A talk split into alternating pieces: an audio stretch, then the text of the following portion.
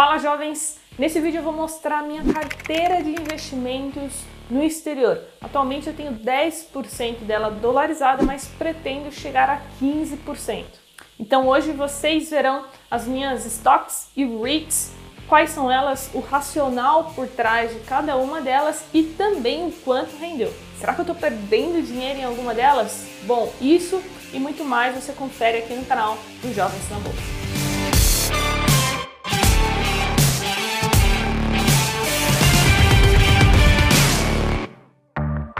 E jovem, se você quiser fazer perguntas diretamente para mim, eu abro caixinha de perguntas toda semana lá no meu Instagram, carolfrs. Então não deixa de me acompanhar por lá. E para estudar com jovens na bolsa, tem um link na descrição com todas as informações para a próxima turma do curso que eu abro apenas três vezes no ano. Então, se você tem interesse, não deixa de cadastrar o seu e-mail para ter certeza que você será notificado. Então vamos lá. Primeira coisa é que eu invisto né, em stocks e REITs através de uma corretora é, americana. Ou seja, eu mando o meu dinheiro para fora do Brasil. E a corretora é a Avenue Securities. E só para lembrar, eu não estou sendo patrocinada por ela. E agora vamos começar pelas stocks, tá? Mas um recado rápido, nada disso aqui é uma recomendação de compra ou venda de ativos. Aqui eu estou mostrando o que eu faço com o meu dinheiro e com a minha carteira de investimento. Eu recomendo fortemente que você procure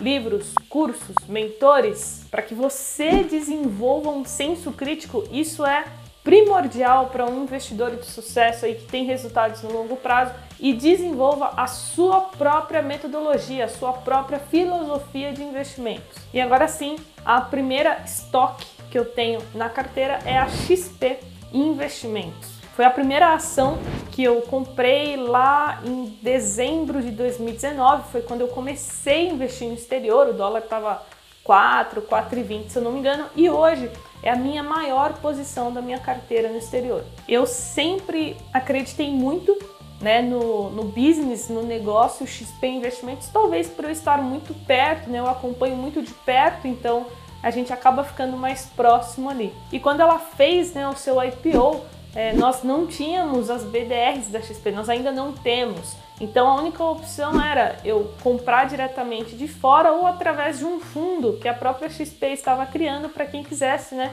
comprar ações da XP. Porém, se eu não me engano, era um fundo que não tinha variação cambial e eu também queria me expor ao dólar, né? Então, por esse motivo eu decidi mandar o dinheiro para fora. E agora um pouquinho mais sobre a empresa, né? Uma empresa de tecnologia. A XP já deixou claro que ela quer ser a maior empresa de tech do Brasil e para quem acompanha mais de perto aí as empresas de tech sabe que elas negociam um múltiplo é, mais elevados do que outras empresas pois a expectativa né, de crescimento dessas empresas é mais acelerado. E no momento que eu gravo esse vídeo, é, a XP está sendo negociada aí um PL de 78. É uma empresa que, na minha visão, tem muito para crescer, vai ganhar aí muito market share no mercado então é uma empresa de crescimento, ou seja, não faz muito sentido ela pagar dividendos. Então a XP não distribui dividendos. E a última compra, né, que eu fiz, o, o último aporte que eu fiz foi quando bateu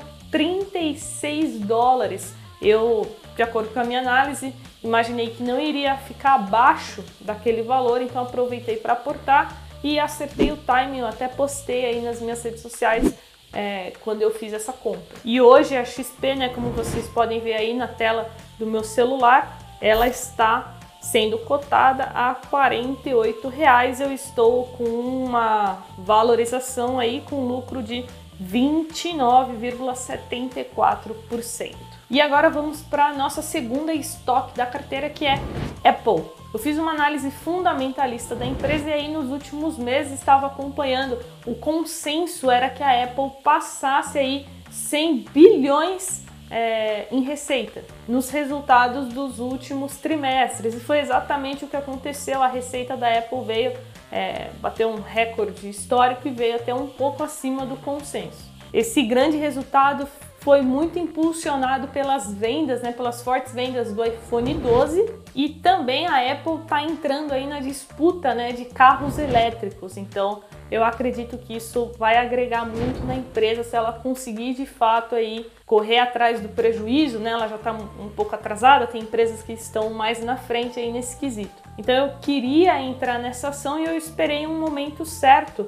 É, olhando o gráfico, a ação estava em uma linha de tendência de alta, então entrei naquele ponto e desde então a ação não ficou abaixo ali do meu ponto de entrada. É uma empresa que não paga muitos dividendos, atualmente está pagando 0,6, o que é bem pouco. É uma empresa que realmente né, procura é, reinvestir na empresa e hoje o PL está na faixa ali de 37 e essas duas estoques que eu mostrei para vocês é, eu entrei nelas com cabeça de longo prazo, tá? Só que caso algo mude, né, na minha percepção, na minha análise, eu vou vender, tá? Eu não crio um apego com a ação. Se os fundamentos mudam ou se, por exemplo, se eu ver alguma oportunidade muito melhor, eu faço a troca. Mas por enquanto estou bem otimista aí com elas.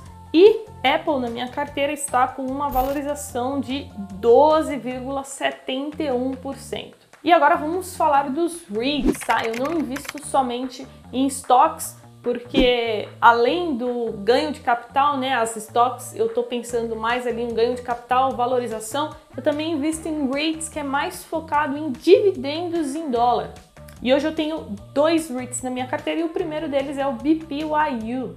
O nome dele é Brookfield Property REIT Inc., tá? É uma empresa subsidiária é, ou seja, ela é controlada pela Brookfield Property Partners. E o que esse REIT faz, né? Onde ele investe? Ele investe no mercado, é uma empresa do ramo imobiliário, tá? Só que é global, então ele tem ativos na Ásia, Estados Unidos, Brasil, Canadá, Europa. Tem mais de 88 bilhões tá? em ativos e é composto por 134 prédios de escritório classe A. Além disso, também tem 122 propriedades de varejo, então é, tem shoppings também, grande parte classe A, além de é, participação em fundos de investimentos, que aí já está ligado a coisas de logística, é, hospitalidade, enfim. E agora falando sobre os números da empresa, né, os REITs, eles têm as tem uma grande característica de pagar dividendos trimestrais. A gente tem até alguns REITs que pagam dividendos mensais, mas nesse caso aqui, os dois REITs que eu invisto é, pagam trimestral. E é, eu entrei nesse REIT na, bem ali no, no início da pandemia, ali entre abril e maio, porque, cara, tinha caído muito é, todos os REITs lá nos Estados Unidos, então eu fiz uma análise para escolher é, quais eu ia entrar e esse aqui foi o escolhido, ele já tinha caído 50%, tinha ótimas propriedades ali, é, ótimos ativos na sua carteira. E depois de ter feito um estudo, eu imaginei que a empresa não iria falir, né? Então eu entrei nele e naquela época estava pagando, como o REIT tinha caído 50%, estava pagando 14% de dividendos, né, ao ano, né? Obviamente não paga mais isso. Eu comprei o REIT e como vocês estão vendo aí, eu estou com uma valorização de 65%. Inclusive, quando eu comecei a fazer aportes nesse REIT, eu mostrei aqui no canal, vou deixar no card aqui em cima se você quiser conhecer mais sobre ele. Então, pelo REIT ter se valorizado, né, hoje o dividend yield é de 7,39. E agora vamos para o nosso último REIT, mas, ó, se você assistiu até aqui e tá gostando do vídeo, não esquece de deixar o seu like, não te custa nada e você vai ajudar muito para que os jovens continuem tendo condições de criar esse conteúdo de qualidade e gratuito para vocês, beleza? Combinado? E agora vamos lá, o nosso último REIT é o SPG, né? É do segmento de shoppings, é um dos maiores REITs é, em valor de mercado do mundo e é um REIT muito focado, né? Por mais que seja shoppings, a gente vem na nossa cabeça que o REIT só investe em shoppings, mas não é bem assim.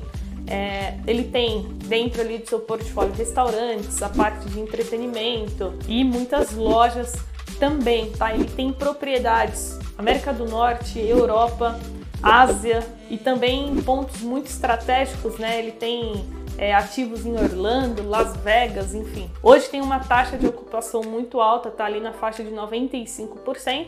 E eu gosto muito desse REIT porque as pessoas no mercado, né, comentam muito, ah, mas lá nos Estados Unidos esse negócio de shopping, né, tá caindo muito e tal, não é a mesma coisa, só que esse fundo, pessoal, esse REIT é muito grande, então assim, os caras é, já sabem disso é, bem antes do que a gente, né? Então eles estão mudando o business, estão mudando, né? Já mudaram a estratégia. Ou seja, a estratégia hoje não é só focar em vendas em shoppings e lojas, eles têm é, grande parte do portfólio também entra hotéis, parte né, de diversão para crianças, entretenimento, é, também tem aquela coisa de coworking, né, espaços de trabalho e até mesmo no ramo residencial.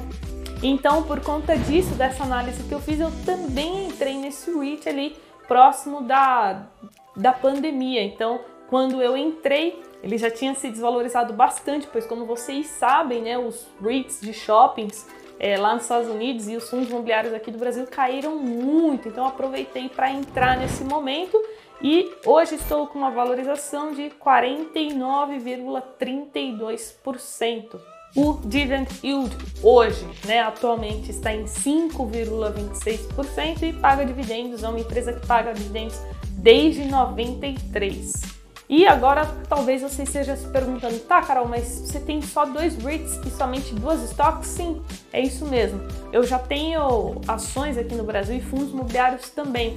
Então, para mim, se torna inviável acompanhar é, dezenas de ativos na carteira. Eu prefiro ter poucos ativos, mas que eu consigo acompanhar ali de perto do que ter 20, 30 ativos na carteira e acompanhar somente por cima ali sem fazer um estudo, é um acompanhamento aprofundado. Eu, Carol, não gosto disso. Então, jovens, essa é a minha carteira. Vocês viram aqui todos os meus ativos. Hoje estamos com uma rentabilidade desses investimentos, né, lá na Avenue de 35,96%. Então é isso, espero que vocês tenham gostado de entender um pouquinho mais como funciona aí a minha filosofia de investimentos. Dúvidas, deixem aqui nos comentários, eu sempre leio todos os comentários para fazer novos vídeos aí para vocês. E a gente se vê no próximo conteúdo. Um beijo, tchau!